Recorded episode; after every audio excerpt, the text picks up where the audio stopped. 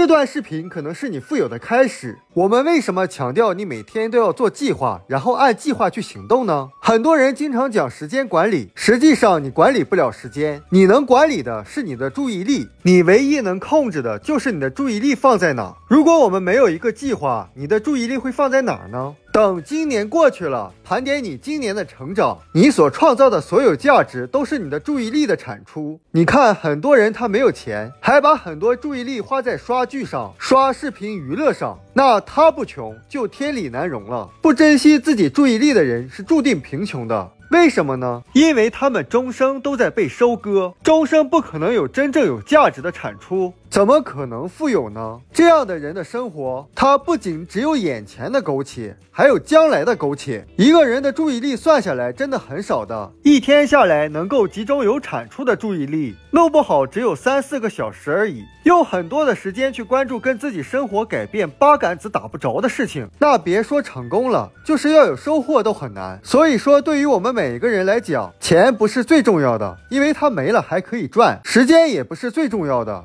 你看，很多人的时间根本就不值钱，不知不觉都溜走了。因为你的时间能创造出多少价值，还是取决于你的注意力放在哪。你的注意力是你所拥有的最重要、最宝贵的资源。你能控制自己注意力，完成每天的计划，你就能得到你想要的结果。从这个角度来看，人生其实是公平的。因为你的注意力确实是你自己可以做主的，除非你自己放弃，那么结局是好是坏，其实真的是你自己选的。这么看来，很多人失败实际上很早就已经定下来了，因为几乎从刚开始的时候，很多人就已经养成了四处浪费自己注意力的习惯，任凭自己最重要、最宝贵的资源点点滴滴的或者大把大把的流失。所以，我们必须把宝贵的注意力放在自己身上。这可能是人生中最有价值的建议了，因为人生就是关于对注意力的研究。那放在自己身上哪呢？答案是唯一的，也是非常明确的，就是要放在成长上，做跟目标有关系的事情。千万记住，你在这个世界上拥有的最宝贵的财富，你最大的资本就是你的注意力。我们书友会希望用十五年时间带动一亿人读书，